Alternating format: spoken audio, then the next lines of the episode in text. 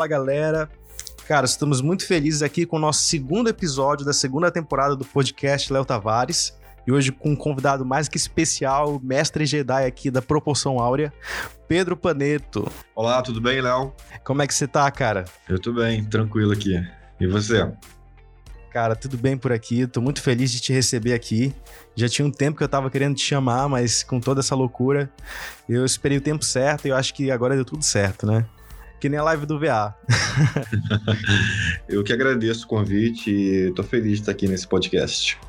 Cara, o tema de hoje para vocês, galera, é proporção áurea e quando a gente fala de proporção áurea não tem jeito, é logo o nome do Pedro que vem em mente. Então, vamos trocar essa ideia? resumindo pra gente, como tu poderias escrever o que é a proporção áurea? Então, a proporção áurea, ela é um sistema de proporções, né? Ah, parece que eu repeti o nome, né? Mas o que eu quero dizer. Pensa de duas coisas com tamanhos diferentes. Pensa que um, você tem uma coisa na sua mão e na outra mão você tem uma coisa que tem um dobro do tamanho. A proporção entre os dois é o quê? É o dobro né?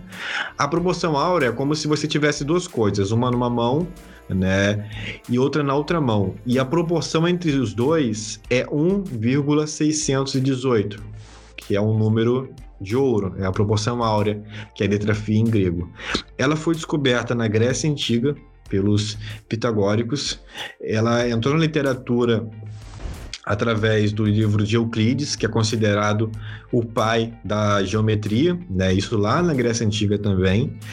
Mas existem especulações de que ela é mais antiga ainda, que ela é muito mais antiga. Existem especulações que ela, desde o tempo dos egípcios, já existia o conhecimento sobre essa proporção. Ela é um número como eu posso dizer, é um número infinito. Ela é uma dízima periódica infinita. É 1,618 e vai se derivando infinitamente. A gente usa a aproximação dela, a abreviação dela, que é 1,618.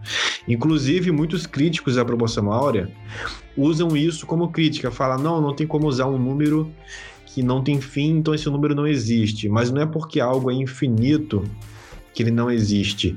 E a gente tem como comparativo a proporção hora e φ. A gente tem o pi, sabe? O pi que a gente estuda na escola, uhum. que é usado na engenharia, em várias coisas. O pi também é uma dízima periódica infinita. Tanto que Kepler ele diz que a geometria tem duas dois grandes tesouros. Para quem não sabe, né, Johannes Kepler é o pai do pensamento científico moderno. Ele diz que a geometria tem duas joias, né? Tem dois tesouros. O primeiro tesouro, que é comparado a um punhado de ouro, é pi, né? Esse que a gente estuda na, escola. E um segundo tesouro, que é acompanhado de uma joia extremamente preciosa, é Fi, a proporção áurea que ela é algo muito mais profundo ainda, é algo muito mais incrível, né? Então é um sistema à proporção que você consegue usar em várias coisas diferentes. A gente usa no design para deixar o design mais bonito, mais harmonioso e mais agradável ao olhar. Tem pessoas que usam na cirurgia plástica para deixar as pessoas mais bonitas e realmente deixa a pessoa mais bonita. Tem gente que usa, inclusive amigos meus, para fazer análise do mercado financeiro. É sério, eles analisam projeções financeiras de influências mundiais através da proporção áurea. É Nossa, eu já vi, cara. Sim, eu, eu, achava que era, eu achava que era doideira, mas realmente é usado. Até softwares de, de análise financeira tem a ferramenta Fibonacci, né? Fibonacci é um, do, um dos nomes associados à proporção áurea. Tá lá, a, a ferramenta Fibo. Né? Os caras até falam assim, Fibo, ah não, usei o Fibo aqui. Eles usam o Fibonacci para calcular projeções. Né? É uma, uma proporção que ela é encontrada no corpo humano, na estrutura cranial, é encontrada na natureza, em diversos fatores. Tem gente que pensa que é só encaixar um retângulo e tem a proporção. Tem gente que pensa que, que não é encontrada na natureza porque a gente não acha retângulo na, na natureza, mas a proporção áurea não é um retângulo. O retângulo é uma das expressões visuais geométricas da proporção áurea. Então, assim, é uma ferramenta que possibilita harmonia em diversos aspectos diferentes e deixa as coisas mais bonitas, né? Mas não é apenas isso. Como a gente pode ver, ela é até usada no mercado financeiro e efetivamente é usada.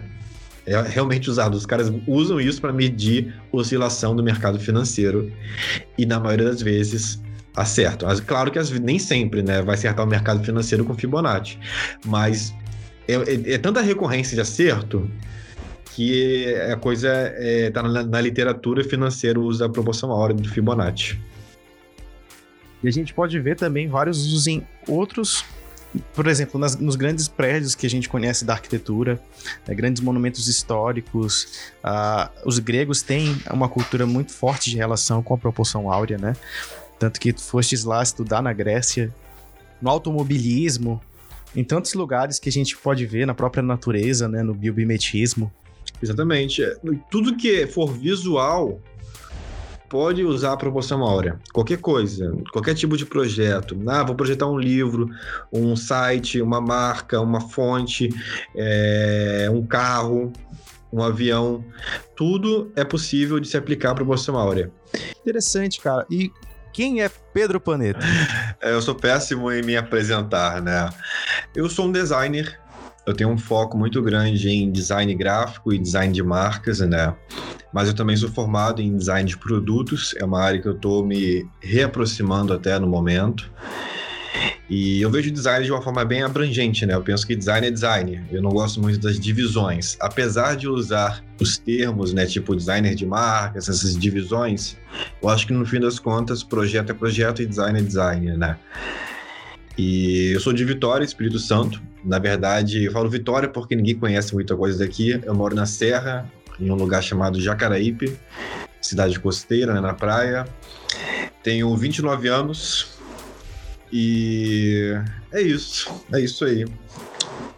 eu não sei me apresentar muito bem. Que massa. Eu, eu já acompanho o teu trampo há muito tempo, muito tempo mesmo. Eu tô até vendo aqui a fotinha do Skype dele, se vocês forem ver.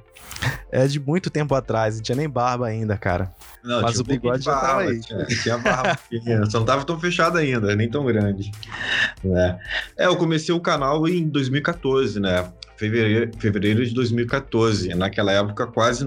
Na verdade, naquela época não tinha nenhum canal voltado a design como design. Tinha canais de tutoriais, né?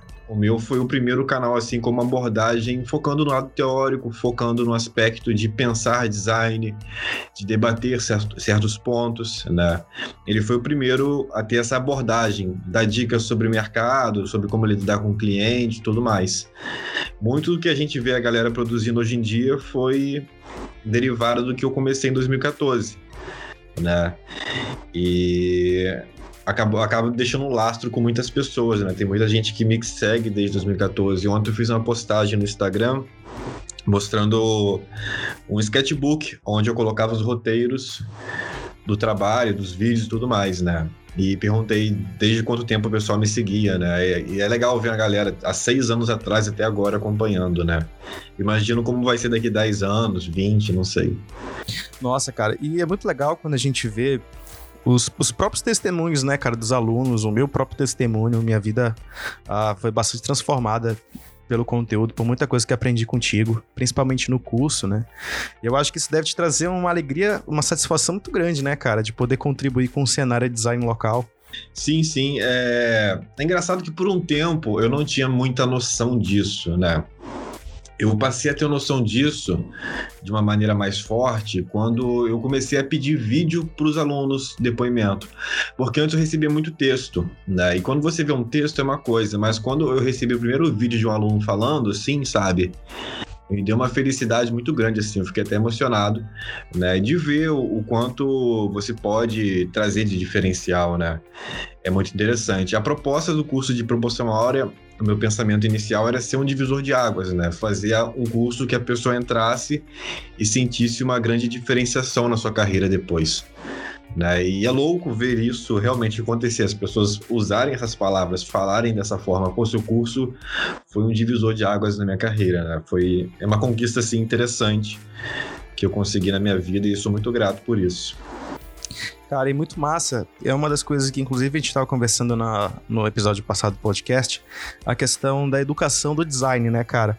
Porque em muitos estados não existe ainda um, um curso formado de design gráfico, então ainda é alguma coisa muito inicial, né? Quando a gente vai conversar com os designers mais antigos, os, os primeiros aqui no Brasil, uh, o ensino do design ainda era muito voltado como desenho industrial, a galera que vem da arquitetura ou de outras áreas de conhecimento, né? E no teu caso, como foi a questão da tua formação mesmo? É, então, o desenho industrial em si é design, né? Quando o design veio para o Brasil, é, eles queriam colocar uma palavra em português, né? Não queriam colocar uma palavra em inglês, que é design. Né? Aí colocaram o desenho industrial. E é uma tradução bem estranha, né? Porque dá, dá a impressão que é desenho para engenharia, né? Desenho de máquina e tudo mais. Então, quando tem uma graduação em desenho industrial, é design, geralmente design gráfico. A minha graduação foi um curso intitulado como Design de Produtos. E dentro do curso de Design de Produtos também tinha a grade de design gráfico, né? Felizmente, porque depois que eu me formei foi o caminho que eu segui, assim, né? Onde me especializei, onde eu me foquei com o meu trabalho, né? Interessante, cara. E por que, que tu decidiste fazer essa migração do design de produtos para o design de marcas? Então, eu me formei em 2012, né? E quando eu me formei aqui no estado, aqui no Espírito Santo, eu não encontrei muita área em design de produtos. Para dizer que eu, na verdade, eu não encontrei área nenhuma, né, em design de produtos. Eu não consegui emprego, não achei nada. E eu pensei, caramba, ferrou. Não tô conseguindo achar nada. Lascou, entendeu? Fiz um investimento na faculdade, trabalhei pra caramba pra pagar a faculdade, trabalhava pra pagar a faculdade, me desdobrei todo e não tô tendo retorno. Me lasquei. E aconteceu. Foi isso, assim, basicamente. É, aí em 2013 eu criei uma. Eu me formei no mês de 2012, né? Em 2013, no comecinho, né? Eu criei uma parceria com um amigo meu que era web designer e eu fiquei a par do foco da, do design gráfico, design de marcas, de que viesse de projeto, né? E eu me descobri bom em fazer marcas, né? Eu me descobri com o talento para projetar símbolos, para projetar identidades visuais. E fui me interessando cada vez mais por isso, né? E foi meio que isso, uma necessidade de mercado. Aí dentro do design gráfico, eu comecei a fazer coisas também que tinham conexões com produtos, porque eu acho muito legal o projeto de produto. Eu comecei Nossa, a é fazer. É massa demais. É massa demais, a possibilidade é infinita. Eu acho que é mais possibilidade criativa do que o design gráfico em si, muito mais. É, por exemplo, o design de livros, onde eu conseguia unir né, o lado tridimensional, projetar dessa maneira, com o aspecto do design gráfico também. E com o tempo eu fiquei mais segmentado em design de marcas e assim foi. Hoje em dia, que eu tenho uma visão maior de marketing, que tem a internet muito mais conectada do que era quando eu me formei em 2012, parece que é pouco tempo atrás, mas em 2012 você ainda não, eu não tinha expertise, eu não sabia promover meu trabalho, não sabia me conectar com pessoas do Brasil e tal, para conseguir vender um projeto de produtos, por exemplo. Coisa que hoje em dia eu vejo que é possível, né? Então eu tô me re, reaproximando do design de produtos, né? por causa disso, mas sem deixar o design gráfico o design de marcas, porque eu acho muito bom, né? E o design de marcas, ele tem um lado muito interessante, que sempre tem projeto. Ah, é verdade. A demanda, hein? É uma Cada demanda enorme. É uma demanda enorme e eu não vejo ela diminuir, porque o mundo ele sempre precisou e vai precisar de marcas, né? Desde a antiguidade, como marcas sustentaram impérios desde a antiguidade, tipo, pensa um império tão vasto como o Império Babilônico, Babilônico ou o Império Romano, onde nenhuma pessoa viu a cara do imperador, mas de alguma maneira o seu nome estava lá e o seu rosto também cunhado em uma moeda, né? Era uma forma icônica de levar a marca daquele império para todos os lados. Então, desde a antiguidade, impérios são sustentados com marcas. Hoje a gente vê impérios corporativos também sustentados por marcas. Então, assim, é um nicho dentro do design que eu não vejo limitação, né? Sempre vai ter demanda. Se a Coca-Cola perdesse hoje todas as fábricas e, e, todo o maquinário, toda essa parte física mesmo, só, pró só a própria marca seria o suficiente para recuperar todo esse prejuízo financeiro e ela se restabelecer. Isso é o, o poder que uma marca pode atingir, né? Como a gente fala também da Apple, né? É, e é bizarro, né? Se você começa a analisar, isso é extremamente bizarro. Né? Eu não acho que é um poder muito bom, assim, sabe? não é bom pra gente, é bom pra eles. Só que é, se, se você é. começar a pensar assim, é poder demais. Se você começar a analisar. É um poder tão bizarro que você compra um, uma bebida que tem um gosto ruim, entulhada de açúcar, com uma química que você sabe que vai destruir sua saúde, e você bebe aquilo todo dia sentindo felicidade. É esquisito, né? Nossa, é, é, o poder dos arquétipos funcionando ali, né, cara? É bizarríssimo. É impressionante, cara.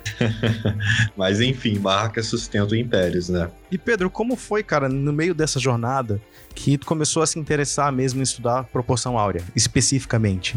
Então, é, Hoje em dia, eu comecei, eu comecei a observar, pensar, sabe quando você começa a lembrar de coisas? E eu notei que eu me esbarrei com a proporção áurea na adolescência. Eu me esbarrava em alguns momentos com isso, sem saber o que era, mas eu me esbarrei várias vezes com ela. Na faculdade, que é o momento assim mais registrado em saber o que é proporção áurea.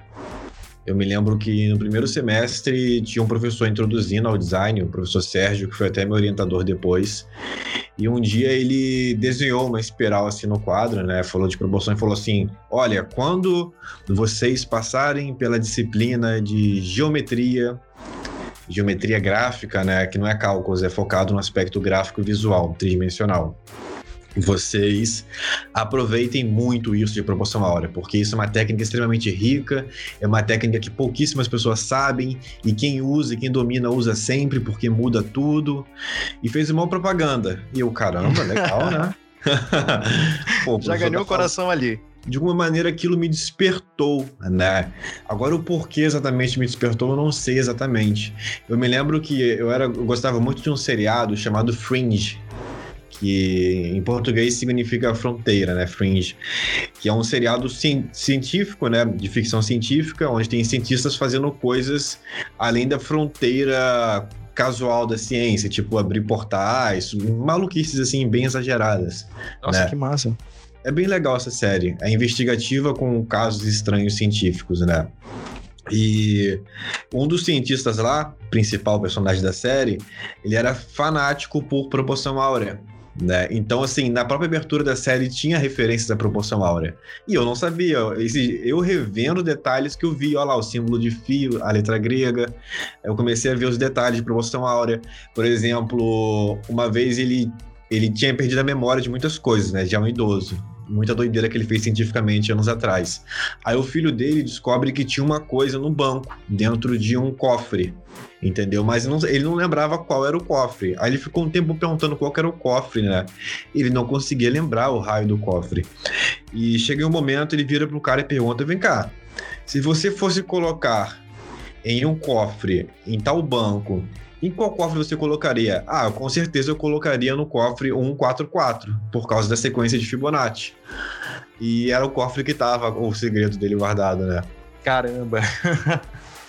e eu, eu vi num caderno também agora, mandou foto por coincidência hoje, que ela viu essa postagem minha de ontem à noite, né, do caderninho, caderno de quando eu era adolescente, e nesse caderno tinham espirais e tinha um esboço de um logotipo em espiral para um grupo de malabarismo que eu participava, que eu estava pensando em criar, né? Eu jogava malabares quando eu era adolescente.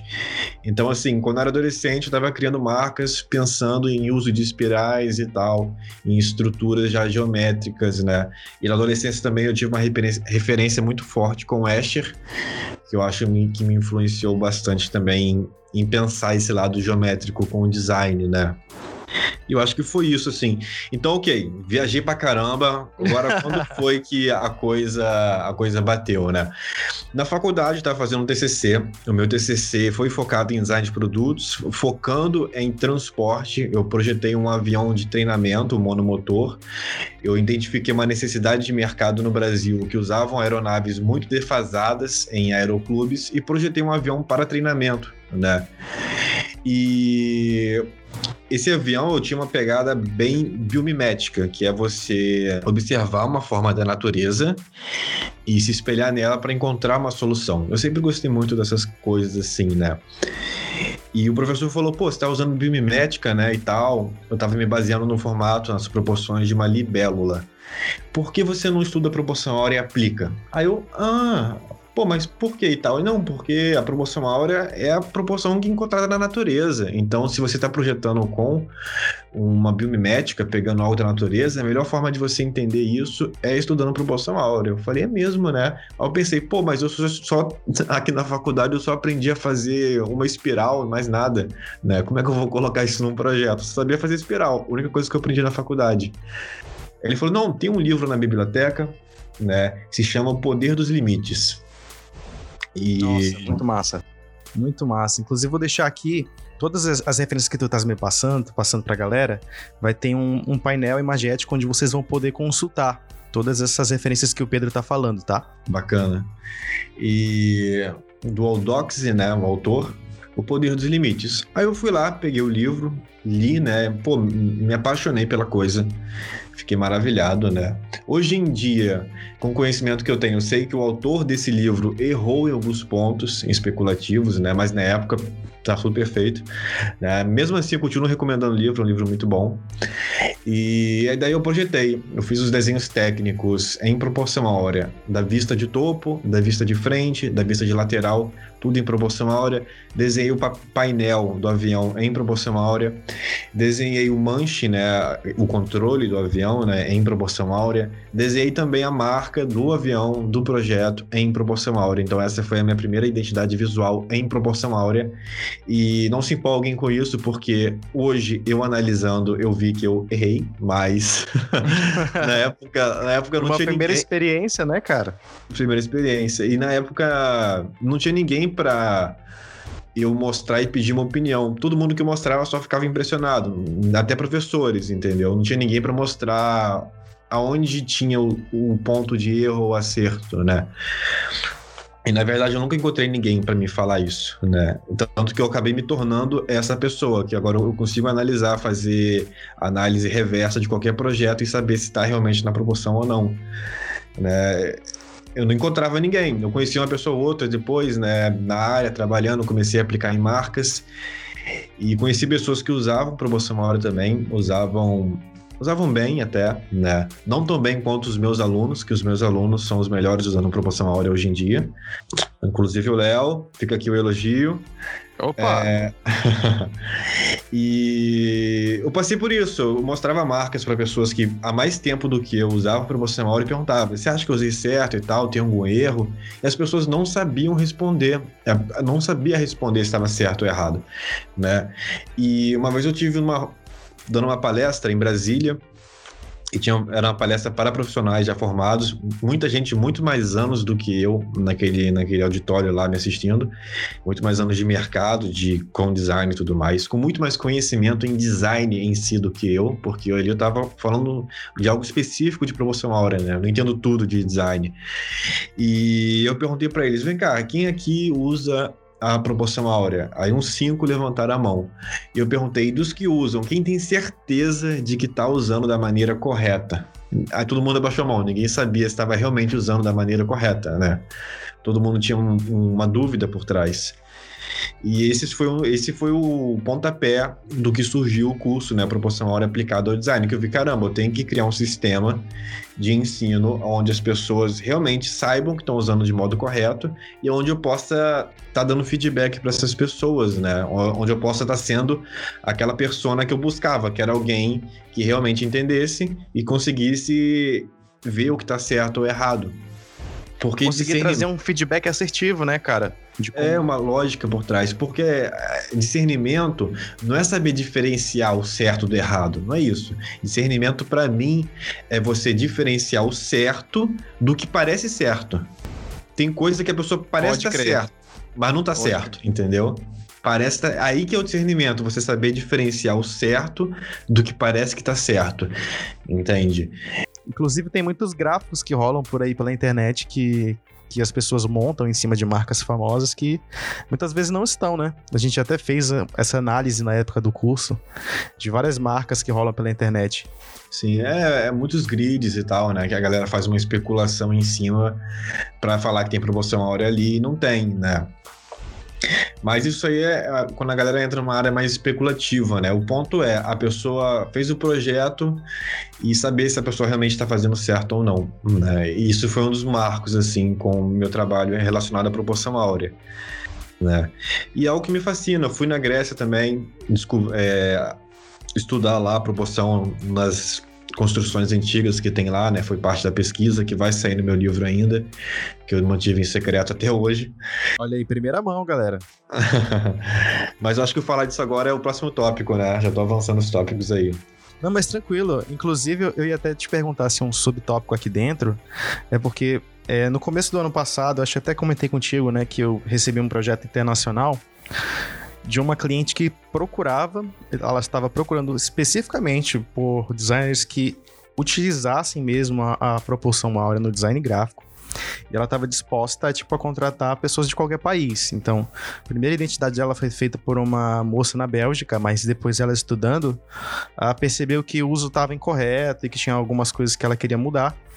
E é, ela acabou chegando em mim, cara, e, e ela disse: tu não tem noção de como é difícil encontrar pessoas que, que realmente dominem a proporção áurea, mesmo na Europa. Tipo, eles têm uma literatura muito grande a respeito, mas poucos são os profissionais que utilizam mesmo a proporção áurea uh, de forma correta uh, no design gráfico.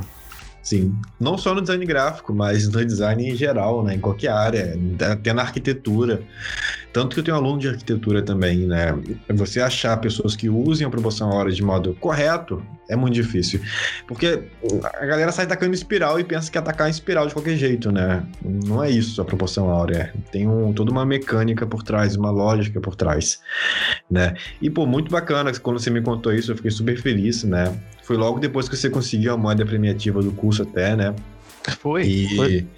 E olha que bacana, olha que feedback legal aqui, né? Você, um aluno meu, né, que é o Léo, tendo um feedback internacional de que uma pessoa do exterior encontrou ele usando corretamente aqui, né? E você aprendeu comigo. Cara, isso, isso para mim é impagável, sacou? É, é muito bacana isso, né? E respondendo a questão, só pontuando, né? O, o interesse ele começou de forma bem abstrata, eu não soube onde eu vi promoção hora pela primeira vez, mas na faculdade foi um marco, assim, e ainda mais com o TCC, né? Projeto de graduação, foi um marco.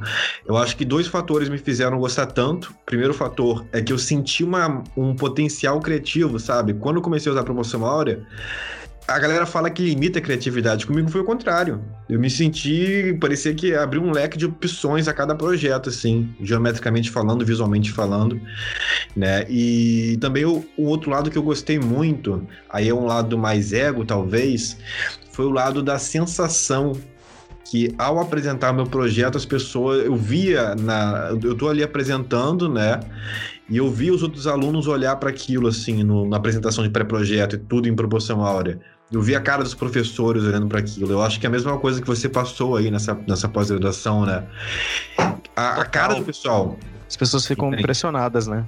É, por um lado, tem uma galera que, que fica recalcada e sai falando mal, muita gente, mas ah, a galera. Com certeza. Que é o teu próximo tópico, né? A próxima pergunta que você passou. E, mas a galera de, de bem, assim, de boa índole, se impressiona, entende? É, é incrível. Eu, eu, gostei muito disso por isso também, né? Teve esse fator ego também na equação, assim, sabe? Eu gostei, eu achei bacana a sensação disso. É, uma das críticas que, que eu recebia na faculdade é, é que eles sentiam que a proporção áurea ela acabava deixando as coisas muito geométricas, que tirava esse fator orgânico do design. Eu disse, cara, mas na verdade não é exatamente isso. Eu acho que, é, na verdade, é, é o uso indevido que acaba limitando, porque se vocês forem ver mesmo a quantidade de técnicas e a variação que, que isso pode trazer para o design de vocês, cara, pelo contrário, se vocês forem pensar, onde é que vocês conseguem ver proporção áurea aplicar, sendo aplicada com perfeição? Na natureza. Cara, então, se a, natureza é o exemplo perfeito de como a proporção áurea pode ser orgânica né, e ser multiforme. Coisa, né? Deus não desenha em linha reta. Você não acha nada na natureza em linha reta. Pois é. Só, só o nível, só se você olhar pro horizonte, assim, no mar, né? Você vai conseguir ver a coisa ali, assim. Só assim, entendeu? Ou se você pegar uma bacia e botar água. Aí a água vai ficar nivelada e você vai ver um nível de água reto. Mas Fora disso, ah, cristais, até cristais não, não são exatamente retos, parecem bem retos, né? Mas é uma ilusão ótica no fim das contas. É o próprio horizonte, né? Uma ilusão ótica. Sim, então e assim, né, é, o que, que, eu ia falar é que não limita de maneira nenhuma a criatividade e nem a questão orgânica de um projeto. É engraçado que essa foi a primeira crítica que eu vi também sobre proporção áurea.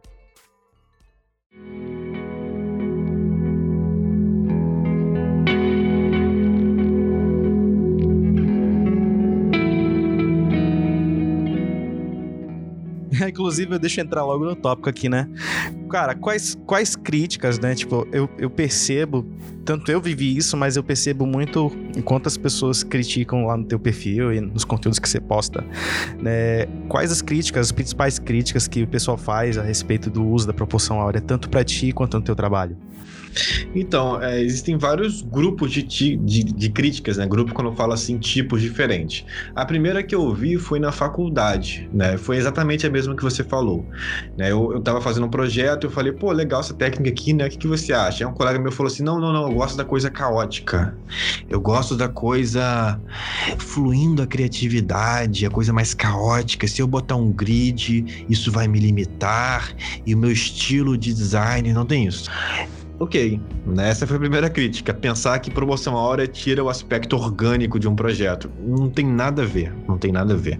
Ela não deixa geométrica, ela não deixa facetada. Só se você quiser usar assim, né? A minha assinatura, cara, a minha assinatura tá em promoção áurea. E vê se tem alguma coisa geométrica ali. Não tem. O meu logo, meu logotipo, né, que é a minha assinatura é em proporção áurea, não, não é geométrico, não é facetado, não é um traço duro. Né? Então essa é a primeira crítica que eu ouvi. É uma crítica que eu penso que é de, do primeiro grupo, né? Que são pessoas inocentes com a coisa, que não sabem exatamente o que é promocional e o que, que ela faz, né? Então a pessoa, em vez de investigar e descobrir, a pessoa critica sem saber. Esse é o primeiro grupo, pessoas que criticam sem entender o que tem por trás ali. Né? Um outro grupo de crítica que eu acho engraçado é a crítica mercadológica. E essa, nossa, essa eu já ouvi tantas vezes, né? Essa a galera faz muito quando eu vou abrir turma. Quando eu vou abrir turma, era assim: algum, algum carinha ali escrevia um artigo falando que ninguém ia ganhar dinheiro com proporção áurea, que ninguém ia conseguir aprovação com proporção áurea. Era sempre assim: eu vou abrir turma, um carinha mandava uma dessa. Por quê? Na época eu nem respondia. Aí a pessoa fala: não, o cliente não vai se importar se você usar a proporção áurea ou não. Isso, isso é maior falácia, isso é maior bobeira que alguém pode falar, entendeu? E é engraçado ver as pessoas que falavam isso não eram pessoas que usavam a proporção áurea. Eram pessoas que já. Tipo assim, o cara vai lá, um dos casos, né? A pessoa foi lá, fez um logotipo em proporção áurea, uma marca em proporção áurea, né? Usando círculos, que é uma técnica que você vê no YouTube em qualquer tutorial básico, né? E daí, na cabeça dele, ele já é um especialista outorgado para gerar um, uma influência online contra a promoção. Aí ele faz um artigo falando: Não, eu sei usar, olha esse projeto que eu fiz. Porra, só usou círculos. Grandes coisas. E nenhum cliente veio atrás de mim por causa disso, nenhum cliente vai se importar com isso no fim das contas, é só uma técnicazinha de auxílio.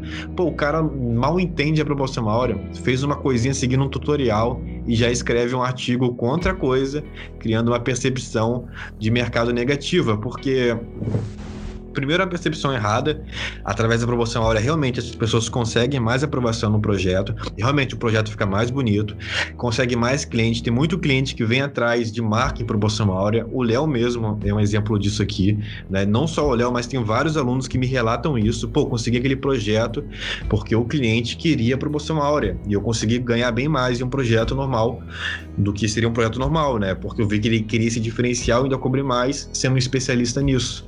Então o primeiro grupo é a pessoa inocente, o segundo grupo é a pessoa que mexe um pouquinho e acha que nenhum cliente vai se importar por isso, né? Que é um grupo totalmente que, pô, nada a ver. Tem um, um, outro grupo que é o grupo que diz que a proporção áurea não funciona, ou que a proporção áurea não existe, ou que a proporção áurea é a mesma coisa de usar uma regra do terço, por exemplo. Por exemplo, eu já vi um artigo de um cara que ele falando que a proporção áurea é um mito, que ele comprovou e que não sei o que isso aqui lá. Aí ele usou até falando citando alguns matemáticos que dizem que não dá para usar proporção áurea e tal. Mas é alguns matemáticos, a grande maioria Pô, até Einstein já elogiou trabalhos em proporção áurea, do Le Corbusier, por exemplo. As grandes mentes da ciência, da matemática, falavam a proporção áurea, citavam a proporção áurea como algo único. Como é que o cara cita alguns matemáticos dizendo que provou contra a proporção áurea? Aí nesse mesmo artigo o cara vai lá e pega um cérebro coloca um cérebro dentro do retângulo áureo e fala: Olha, olha só, tá vendo? Eu consegui colocar a proporção áurea aqui no, no, no cérebro, né? Então o cérebro tá em proporção áurea. Bom, mas na verdade não. Eu distorci aqui para parecer encaixar. Né? Aí falando que assim, não, então não existe proporção áurea na cabeça humana. Aí eu pego, eu tenho um livro aqui, né, de uma médica, de uma pesquisadora, onde ela mostra a proporção áurea crânio-facial exposta de diversas maneiras diferentes. Aí esse mesmo cara vai lá e pega a foto de um Nautilus, que é aquela concha do mar toda espiralada, que é um ícone da proporção na natureza, e, e pega uma espiral logarítmica em proporção áurea, bota a espiral em cima do Nautilus e a espiral não tá batendo com o Nautilus. Aí fala, tá vendo? A espiral áurea nem é a espiral do, do Nautilus, o pessoal tá viajando. Só que ele usa a espiral logarítmica de Bernoulli em cima de um Nautilus, sendo que a espiral de um Nautilus não é a mesma espiral logarítmica de Bernoulli. Existem várias espirais áureas diferentes que se expandem de maneiras diferentes, mas seguindo a proporção áurea. A pessoa quer falar de algo que a pessoa não entende, a pessoa gera um impacto midiático contra aquilo, impede que várias pessoas estudem aquilo, pessoas que se beneficiariam estudando aquilo, não só comigo, mas também em livros por conta própria.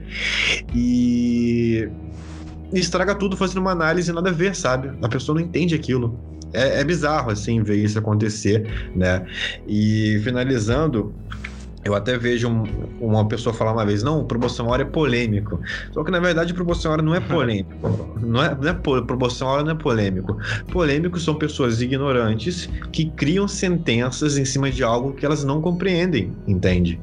A, cara, a pessoa não entende daquilo e ela, ela quer aparecer em rede social falando com toda uma certeza daquilo, com toda uma certeza mercadológica que a pessoa não tem, com toda uma certeza científica que a pessoa não tem base para falar entendeu? Aí fala, não, a proporção áurea não vai deixar nada mais bonito. Cara, eu já entrevistei é, cirurgião dentista, que ele, ele muda o rosto da pessoa usando proporção áurea, e a pessoa sai de lá mais bonita. Tem um monte de cirurgia... facial, né? É, não só na harmonização facial, não, mas ele, re... pô, operação plástica, cortar a cara da pessoa, reestruturar o osso, uhum. reencaixar o osso, entendeu? Moldar o maxilar usando proporção áurea e a pessoa sai de lá mais bonita. Os meus alunos, eles pegam a proporção hora e falam, Pedro, meu trabalho está melhor. Eu tenho um, um, mil exemplos práticos, desde a cirurgia plástica, desde a minha própria vida usando proporção áurea, desde os meus alunos, desde o uso em diversos campos de arte e criação, onde atestam e mostram que com proporção áurea fica melhor, mas um carinha desse acha que tem toda a razão por trás, né? É complicado. Eu acho que isso acontece porque a pessoa dá de cara com a coisa e a pessoa não consegue usar, porque a proporção áurea, é, que nem você falou, é raro achar alguém que sabe usar. E dos que usavam, usavam sem ter certeza alguma, sabe? Agora você faz um curso comigo em, em três meses, se você se dedicar bem, você já está usando, né? É, é, foi uma quebra de paradigma. Eu acho que entra também muita questão da de tudo aquilo que é novo traz uma certa repulsa, sabe? Quando quando chega, por exemplo, uma técnica, vamos supor, a própria proporção áurea em si, e ela não é tão comum, né? não são tantas pessoas que têm acesso, um, um, um, primeiro estágio é um estranhamento, né? A gente, infelizmente, tem uma tendência como ser humano a, a querer sei lá, atacar aquilo que a gente desconhece. É impressionante isso, cara. Por exemplo, por que, que a Warner investiria numa marca como essa? Por que, que o Pentagram é, usaria isso se não tivesse nenhum sentido, né? É, se você, por exemplo, dentro da Aston Martin, eles têm um setor interno sobre proporção áurea um departamento para isso, estudos de proporções, porque eles querem criar os carros com as melhores proporções, a melhor harmonia visual possível, né? Inclusive eu quero ir lá visitar esse departamento um dia, né? Nossa, ia ser muito massa, né, cara? Vai ser muito legal. É, grandes marcas, grandes estúdios de design de marcas do mundo usam proporção áurea e relatam que o trabalho fica melhor com proporção áurea. Entende? Não é aquela coisa, ah, vou botar por botar. Não, é porque ela efetivamente deixa um trabalho melhor. É lógico quando usada de modo correto, né? E é lógico que se a pessoa que for um estudante, que for usar pela primeira vez, ela não vai conseguir tirar o melhor resultado de cara. Vai passar um tempo, tem uma curva de aprendizado, uma curva para usar. Hoje em dia eu consigo usar de uma maneira muito instintiva, muito natural, coisa que anos atrás não era, que eu tinha que quebrar a cabeça pra caramba para usar, né? Então assim, não é, não é de graça, não é do nada. E até o bom disso é esse, né? Porque você tem um diferencial na sua mão de fazer algo que poucas pessoas sabem fazer, de realizar algo que poucas pessoas sabem realizar. Isso é um diferencial muito grande, né? Ainda mais nos dias de hoje que todo mundo sabe de tudo, né? Você dominar algo que pouca gente sabe usar é algo realmente valioso. Inclusive, cara, eu vou pegar um gancho aí dessa tua última fala para te perguntar onde foi que a proporção te levou, né? Então eu queria te perguntar um pouquinho dos lugares, uh, das premiações, um pouco de como é que estudar e, e trabalhar com proporção áurea é, te fez chegar em todos esses lugares que a gente já sabe, né? Então, é... bom, até agora são cinco prêmios internacionais, quatro Design Awards e um prêmio Lusófonos de Criatividade de Portugal. É, um desses Design Awards eu ganhei com os meus alunos, então eu mais sete alunos meus ganhamos uma categoria de pôster e ganhar, a ganhou prata em pôster e conseguir a posição prata ali é muito difícil. Você vê empresas grandonas participando é, com um orçamento milionário lá competindo e conseguindo aquela posição. E a gente conseguiu com pôsteres com uma temática em proporção áurea, natureza do Brasil em proporção áurea. E também o prêmio de Portugal eu ganhei em conjunto com esses alunos também, né, usando a proporção áurea em pôsteres. Então olha que louco, né? puxando para os alunos agora. Alunos meus, em um ano, conseguiram dois prêmios internacionais no currículo usando a proporção áurea. Na minha carreira foram cinco prêmios, né, quatro na Itália e um em Portugal. Também fui para a Grécia, né, talvez citando isso também, fazer pesquisa lá da geometria na, nas edificações, nas construções em si. Né, lá que foi descoberta a proporção áurea, pelo menos é o maior registro histórico de lá. E ela me levou a muitos lugares, ela me levou a palestrar em vários lugares do Brasil, ela me levou a me destacar bastante na carreira. Eu não teria o destaque que eu tenho hoje em dia se eu não usasse proporção áurea, se eu não tivesse estudado proporção áurea. Eu não teria esses prêmios, eu não teria conquistado tudo isso. Isso eu posso, posso ter certeza. Então, assim, eu não me vejo como seria minha vida hoje sem promoção áurea, sabe? No sentido financeiro, no sentido de sucesso de trabalho, em todos os sentidos, só me beneficiou, né? Só me beneficiou. Que massa, cara. E quando foi que tu decidisse de fato ensinar isso para as pessoas? Então, foi. Eu tinha um canal, né? Eu fazia uns vídeos no canal. E eu pensei assim: olha, eu vou fazer uma série de vídeos no canal ensinando a proporção áurea, do básico ao avançado. Tudo de graça. Eu ia fazer isso. Só que na época eu comecei a ser atacado por um monte de hater. Pessoas me, me ofendendo, me xingando, é, me tratando mal, né? E eu pensei, cara, eu não vou dar mais pérola para tanto porco, não. Eu vou fazer algo fechado que quem acredita vai vir comigo. E por isso que virou o curso. Quando eu comecei a produzir conteúdo, eu nunca comecei com aquela intenção, ah, vou produzir conteúdo para no futuro ganhar um dinheiro lançando um curso. Eu não tinha essa visão, né? Eu queria criar conteúdo para compartilhar ideias, né? E, e em estar compartilhando ideias, ideias eu estar me desenvolvendo mais como designer, como criativo, né? Então, assim, um, um, dos potencializadores de ser um curso em si foi querer fazer algo mais restrito para pessoas, assim, que acreditem realmente, né? Que não só peguem a coisa e saiam por aí e depois me dar porrada ainda, né? E a ideia do curso veio em 2015, foi em 2015. Eu estava abrindo uma produtora de vídeos e conteúdo com dois sócios, né, que é até uma marca que eu tenho lá, a marca Holly, que é uma marca em promoção áurea que... Ah, tá, eu também fui para seis livros, né? Eu tenho um livro no Brasil com meu trabalho e mais cinco livros no exterior que eu fui também por causa da proporção áurea. É... Então, aí a sociedade deu errado. Mas uma das metas minha era criar um curso também para ser parte do faturamento, né, da empresa em si. Aí a sociedade deu errado e eu fiz o curso sozinho em 2015, né, no, no meio de 2015, e lancei ele no final de 2016. Não, fiz ele sozinho no começo de 2016 e lancei no final. Então, olha o tempo desenvolvendo. Eu comecei no começo de 2016 e só lancei em dezembro. Eu abri turma só em dezembro. Né? Foi uma jornada bem grande.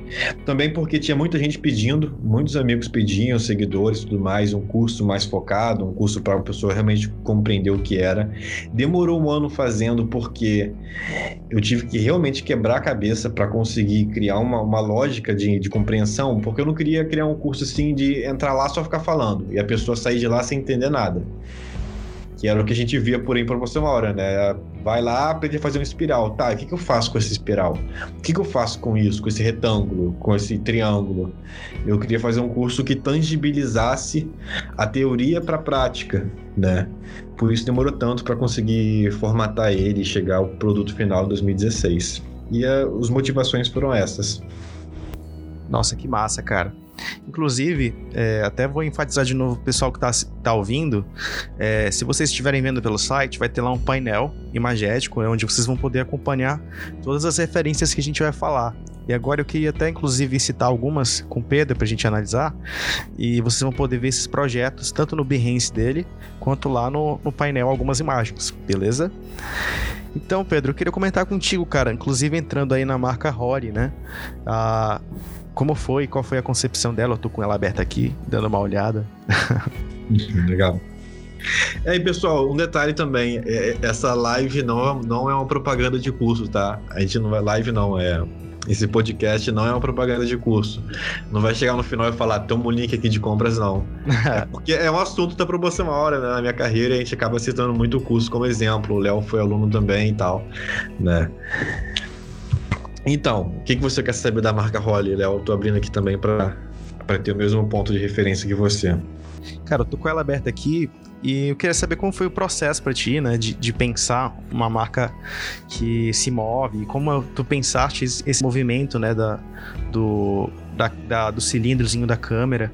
Então, é, foi também um trabalho de name, né, eu também criei esse nome aí ela role do verbo rolar, né? Então foi tudo meio que conectando. Depois, olhando de trás para frente, fica fácil entender o sentido, né? Mas a ideia era, criar algo que tivesse movimento, energia, dinamismo, que fosse um nome curto, que fosse um nome fácil de lembrar, fácil de escrever, fácil de decorar, né? Então eu cheguei no nome role, que é do verbo rolar, né? De movimento. Existem problemas com esse nome que poderia. A, eu sempre que penso o nome é um projeto, eu penso qual maldade alguém pode colocar em si. isso desde a época de faculdade, a gente era ensinado a isso. Olhar o projeto de, de cabeça para baixo, né? Ao contrário. Fazer uma engenharia reversa, né? É, para ver se não tem um nome esquisito junto, um apelido negativo assim em cima, né? Mas né, não, não vi acontecer, pelo menos, né? Então, o sentido de rolar, né? A partir daí, eu comecei a pesquisar elementos de aspectos do universo de produção de vídeo, né, o universo audiovisual. Eu notei uma constância na forma retangular, por exemplo, o corpo de uma câmera, uma fita cassete antiga, aquele claquete de marcar pausas em um vídeo, um frame antigo de filme, a tela de um monitor onde você assiste um vídeo. Então, muitas formas indicavam para um retângulo. Então pensei, bom, vai ser uma marca retangular, horizontal, um retângulo horizontal, por causa disso. Ok, tenho isso definido como referência de forma. Uma referência muito sutil, né? Você não vê na marca em si, mas quando você entende a referência, você entende o processo por trás. E depois eu pensei, né, que eu deveria enfatizar o sentido de rolar dentro desse retângulo. Né? E foi daí que eu vim as quatro posições né, da, da letra O, onde ela estaria rolando e fazendo esse aspecto de movimento dentro desse retângulo, né? Então essa foi até minha primeira marca em movimento. Eu acho que marca em movimento foi a única que eu fiz até hoje, né? E foi o conceito foi esse, algo rolando, entendeu? Com referência audiovisual. Funcionou bem, eu acho que o elemento, a marca em si ela sintetiza bem. Essa marca ela foi para três livros internacionais, ela foi para um livro do Japão, onde falava sobre proporção áurea e essa marca estava lá. Ela foi para o livro Logotalks 4, que é um livro internacional também com marcas do mundo inteiro. E também foi para lá. E também foi para o livro Visual Harmony, Proportions and Graphic Design, que é um livro compilando projetos do mundo inteiro com o uso da proporção áurea, onde também tem essa marca em página dupla lá bem exposta também. Então, três livros em cima de um projeto só. Eu não ganhei nenhum prêmio com ela, na época eu cheguei a me inscrever no A Design Award com ela, só que quando chegou a hora da inscrição, que eu vi o preço, né, que é em euros, que é uma fortuna para pagar aquela inscrição, e na época eu não estava com condição financeira de pagar a inscrição, na época que eu projetei essa marca. Eu tinha um monte de coisa para pagar e pagar aquela inscrição de mais de mil reais era inviável para mim. Pesado, né, cara? É pesado, é impensável, né? Hoje em dia já consigo, né? Hoje em dia eu até paguei para os meus alunos competirem lá e ganharem o prêmio esse ano, né? Mas na época era impossível. Né? Normal, natural da vida, né? E, e é isso. O símbolo está em proporção áurea, né? A estrutura do símbolo está em proporção áurea tanto a moldura como a relação interna. A papelaria, os elementos da papelaria estão em proporção áurea, cartão de visita, timbrado é, e tudo mais. Por isso até que eu fui para o livro do Japão, por causa do timbrado em específico dos cartões de visitas, porque era um livro sobre layout e tinha uma página também sobre proporção áurea. Aí por isso que eu fui para lá. Que massa, aí, cara. Aí vamos lá, livro no Japão, livro, vários livros no exterior, sobre proporção áurea, dando destaque para isso, e eu ainda tenho que engolir gente falando que não serve para nada. Ah. Inclusive, eu já vou entrar num outro projeto que é polêmico pra caramba, né? Que é o Publicitários Criativos. Uhum. Teve muito burburinho na época que foi lançado, né, cara? Tu pode contar um pouco pra gente? É, o burburinho, né? Eu fiz o Publicitários Criativos em 2016, né? O burburinho, ele veio porque é redesign, né? Todo redesign, ele, ele recebe muito muita polêmica em si. E eu acho que o burburinho nem veio pela proporção áurea, não né? É só pelo fato de ser redesign, né? É, eu acho que não só pelo fato de ser redesign, mas porque eu radicalizei pra caramba, né? Eu peguei pesado, né? Eu fiz um redesign total. Eu fui ousado, eu coloquei linha reta, angular, né? Uma forma dura de ver. Tem todo o trabalho de harmonização e proporção ali. É, inclusive, quem olha aqui não consegue entender, porque nem o que eu coloquei aqui eu nem ensinei, na verdade, né? Esse diagrama eu nunca ensinei. Nem quem é do curso compreende exatamente o que eu coloquei ali. É, eu tenho uma gama de técnicas secretas, tá, Léo? Nunca te falei isso, mas. ah, tô descobrindo agora essa. Tô descobrindo agora. Tem uma gama de técnicas secretas que a galera não conhece, mesmo quem estudou. Talvez eu, eu faça um curso avançado, mais avançado no futuro. Isso é bem legal de ver. Aqui tem um sistema duplo de aplicações que ninguém entende também. Eu vi várias pessoas tentarem usar, replicar esse grid, fazer tudo errado. Não tem jeito. É só no dia que eu explicar como é que isso funciona que a galera vai conseguir acertar. Só quando tiver a pós-graduação aí. É, e olhe lá, porque eu, eu tenho um certo preciosismo ali. E foi isso, o burburinho foi por, por ser um redesign, né? E, por, e, por, e, pelo público em si também. O público criativo é, um público muito agressivo com redesign, é um público muito crítico, muito duro, né? Já até fiz um vídeo sobre isso, falando que redesign é bom para o mercado criativo, né? Totalmente, é bom que os, cara. É bom que os empresários sintam a necessidade de pagar novamente, de fazer um novo projeto de marca, né? É bom para todo mundo. E a galera só sabe xingar redesign. É, é, é, muito errado isso, né? Porque se você é um empresário e você segue um designer e você vê esse designer xingando o redesign. Como essa, né? É, você vê um, o designer lá xingando o redesign. Aí você pensa, ah, não vou fazer redesign da minha marca, não, porque isso é errado, entende? Aí o próprio designer que tá lá xingando, dando uma de, de haterzinho, perde projetos. Isso prejudica o mercado, nessa postura hostil e, e pesada. E foi assim, eu acredito que 80% das pessoas gostaram do projeto. Quem entrava no Behance e via a apresentação gostava mais ainda, né? Porque conseguia entender o contexto da marca total em si. Mas aquele 20% negativo, ele é muito barulhento. Entende? A pessoa que gosta, ela deixa um coraçãozinho lá, ela deixa um like lá. A pessoa que não gosta quer xingar, quer, quer inventar regra de design, quer fazer hate, entendeu? Então, assim, o negativo ele, ele gera um barulho maior, entendeu? Aí por isso aparece bastante também. Infelizmente, cara. Inclusive, eu queria até fazer um comentário sobre essa questão do redesign, né? É uma das coisas que eu acredito, até a gente sempre comenta por aqui, é que o design ele é uma coisa viva. Então, é muito difícil quando você olha para qualquer projeto dizer esse projeto está 100% finalizado e não tem nenhum ponto de melhoria. A gente faz o melhor que dá é, dentro daquele tempo específico, dentro daquele budget específico, mas o próprio designer está consciente de que existe ali pontos de melhoria que podem ser trabalhados no futuro. Né? Um exemplo próprio disso é quando a gente olha para um carro, para qualquer carro que seja, que a cada ano existe um modelo em que aquele design daquele carro foi aprimorado para uma experiência melhor de usuário, os feedbacks foram trazidos, né? E a mesma coisa no contexto das marcas. Por que, que é tão importante uh, não só evitar esse, esse, esse tipo de preconceito com, com redesign, mas entender o motivo pelo qual existe e apreciar isso. É o fato de que o design ele é orgânico, ele é vivo.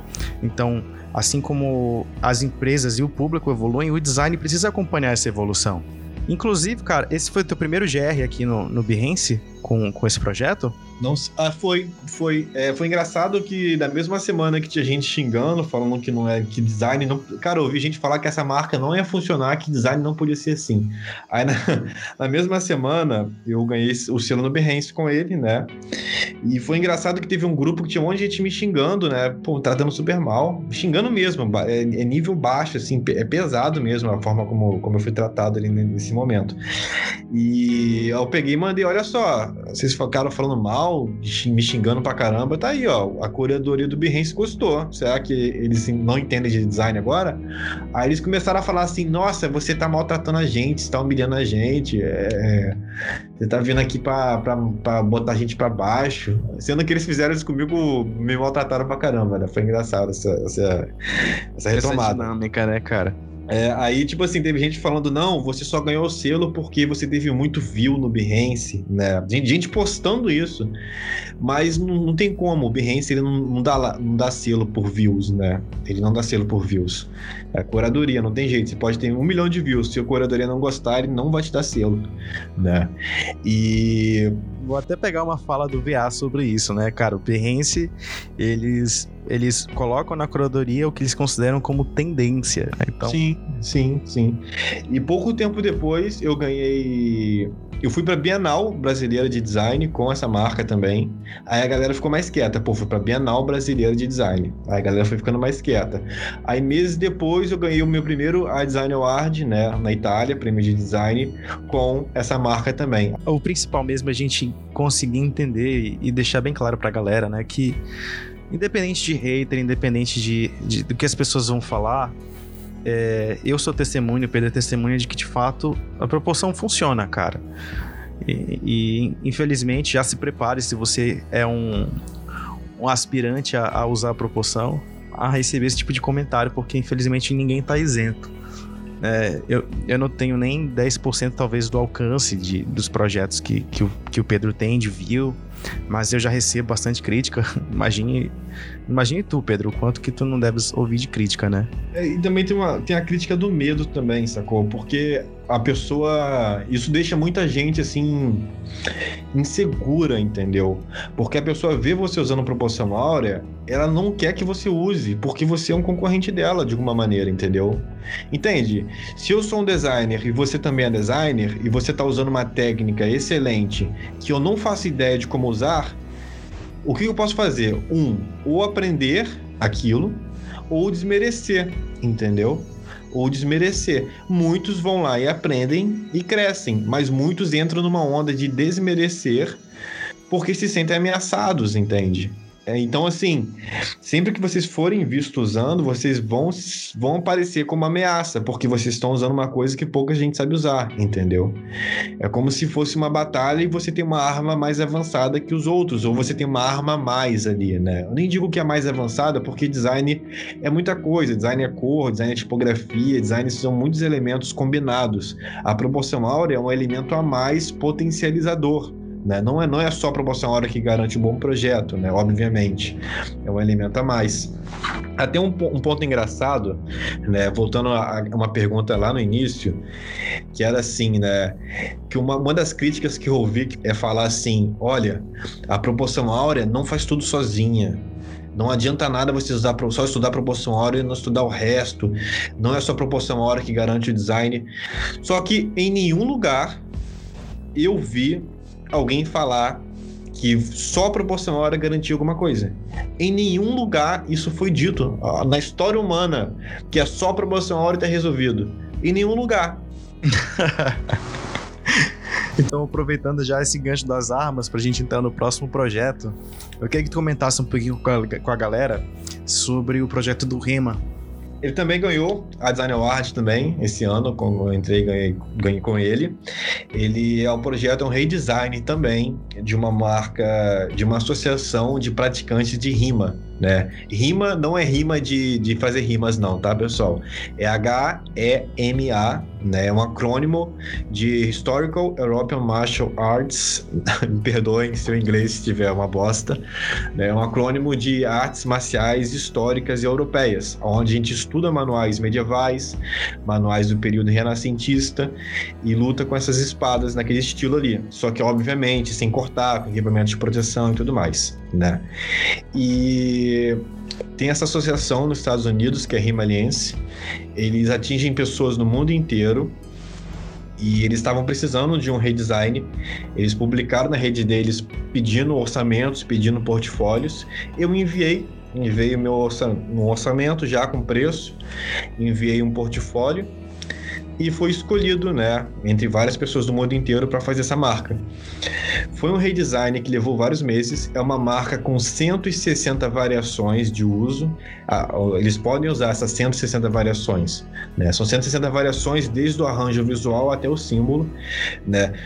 todas essas 160 variações, né, 166 não, 160 variações, perdão, estão em proporção áurea todas. A fonte eu desenhei em proporção áurea, as espadas seguem proporções reais de espadas. Até o espaçamento entre as letras está em proporção áurea. Tudo em proporção áurea. E foi um redesign. Não teve nenhum hate eu já fui treinar na Grécia, quando fui fazer a pesquisa de proporção hora, eu treinei lá também. Eu também pratico essa arte marcial. Eu treinei na Grécia com um grupo, eles super elogiaram o meu trabalho. Eu já fiz sparring de, de espada em Milão, quando eu fui no ano passado receber o Design Award. Aproveitei que estava lá e fui visitar um, um, clube de treino. Também super elogiaram o projeto, a galera já me conhecia, me trataram super bem. Foi o meu segundo redesign de marca assim grande, né? Eu pensei que ia tomar um hate internacional. Achei que ia ser xingado em vários idiomas. Mas não. Não, não foi o caso, porque a galera não é designer, a galera não é publicitária, entendeu? A galera não é do nosso meio. Então eles não, não foram maliciosos, assim, né? Quando eu falo a galera, é dentro do design que é maliciosa, é o que eu falei, é 10%, 20%, 5% das pessoas. Só que elas acabam fazendo barulho, né? A marca Publicitárias Criativa, a gente teve mais do que um milhão de visualizações da marca em um dia. Aí você pega 10% de um milhão, você tem muita gente falando mal, assim, e 100 mil pessoas faz barulho, né? Mesmo tendo 900 mil gostando. Mas eu não mudaria nada nesse, nesse tempo todo. Muitos desses haters da época viraram alunos meus, mudaram a visão sobre isso, né? Estudaram a técnica, viraram amigos meus. Então é, é natural, sabe? O nosso mercado ele tem um, certo, ele tem uma certa deseducação relacionada a redesign, uma deseducação ainda relacionada ao estudo da promoção áurea. Mas a gente está mudando isso, está mudando para melhor. Ainda nos reviews, é, eu queria que tu comentasse um pouquinho sobre as moedas premiativas. Eu tô com um, com um projeto aqui da, da de proporção áurea. Eu queria que tu me explicasse um pouquinho, explicasse pra galera de onde foi que surgiu a ideia da moeda e como foi começar a, a, colocar em prática a proporção nessa questão do design de produtos em si agora, né? Com as, o cunho das moedas. Então, fazia um tempo já que eu queria criar um desafio interno no curso, sabe? Algo para motivar a galera em temas, em, em, em, coisas diferentes, desafiar mais o pessoal, sabe? E eu pensei em criar uma medalha, né, um troféu. Eu fui pensando em vários formatos premiativos, né? E o formato de moeda, eu já vi vários tipos de moedas comemorativas por aí. Existem, existem várias moedas comemorativas de diversas coisas, né? Eu entrei em um site que fazia, uma, fazia moeda, moedas, não, medalhas e tal. Nesse site que fabricavam essas coisas, eu vi lá moedas comemorativas. Né? Eu pensei, por que eu não poderia fazer uma moeda premiativa? Né? O próprio Behance também tem uma moeda premiativa. Um portfólio ah, review, né? É, eu inclusive já fui jurado uma vez deles.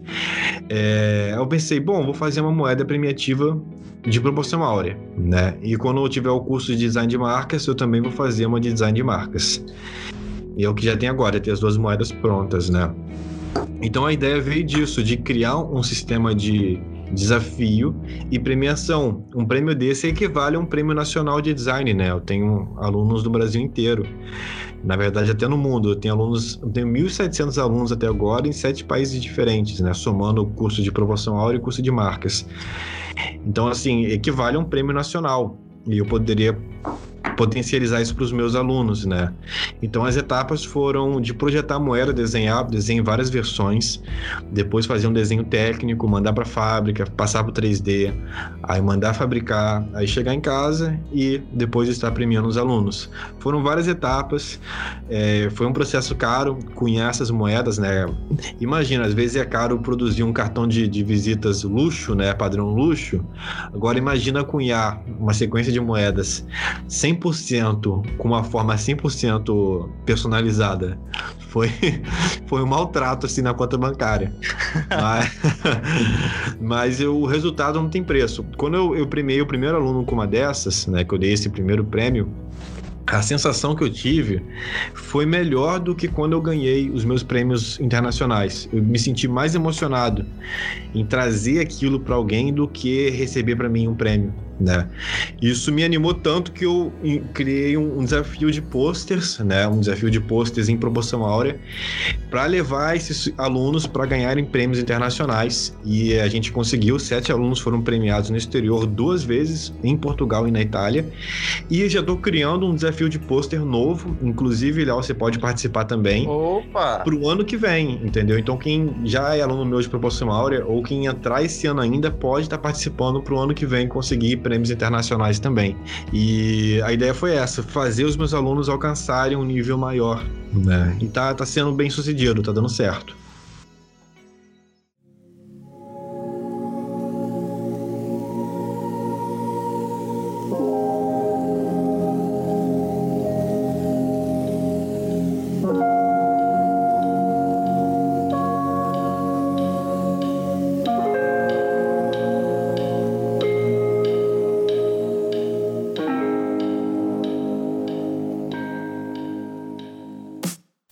Galera, eu queria agradecer vocês por escutar mais esse episódio do podcast. Queria agradecer principalmente ao Pedro por estar aqui passando todo esse conteúdo rico pra gente, né? Para quem está acompanhando a gente pela primeira vez, nosso podcast está disponível na Apple Podcast, no Spotify, no Disney, nas principais plataformas de streaming.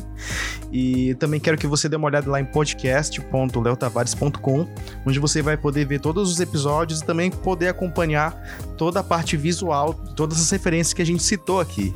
Pedro, mais uma vez, obrigado, cara, por estar aqui, topar esse convite, trocar uma ideia com a galera.